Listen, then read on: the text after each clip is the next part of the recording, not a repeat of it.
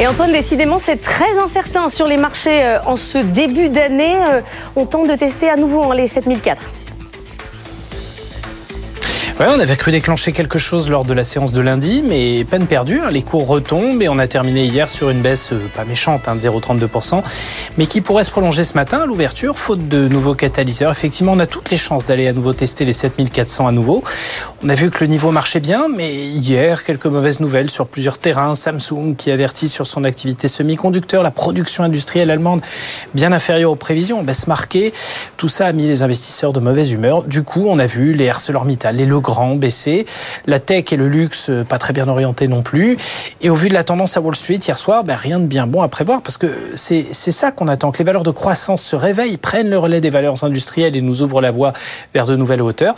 Mais non, pour le moment, il n'y a pas de facteur déclencheur. Hein. Les deux seules bonnes nouvelles, un Nasdaq qui termine en toute petite hausse et Tokyo, alors qu'il n'arrête plus de grimper avec un Nikkei sur des plus hauts de 33 ans. Mais les marchés chinois sont toujours bien bien encalaminés. Bref, retour du CAC vers les 7400 après ce matin en attendant un catalyseur. Alors en attendant un catalyseur qui va peut-être pas venir du côté de l'agenda, c'est très calme quand même aujourd'hui Antoine.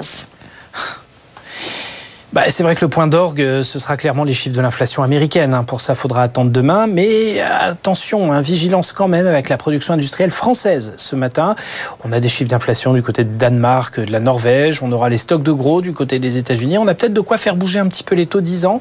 On a toujours une dette américaine euh, légèrement au-dessus des 4% de rendement. C'est peut-être là-dessus que ça va se jouer un petit coup de pression et on passe sous la barre symbolique et ça crée vraiment de l'impulsion. Euh, l'euro, lui aussi, un petit coup de faiblesse. Pourrait bien tester les 1,09 au plus bas là un, niveau symbolique à, bien surveiller. Et puis le pétrole, il y a du mieux ce matin. C'est vrai qu'il y a pas mal de volatilité ces derniers jours. Il y a les cours du Brent filés tout droit vers les 76 dollars. Et là, on remonte bien vers 78. On est toujours autour d'une zone un petit peu compliquée, une zone technique hein, qui nous ramène au niveau de juillet dernier.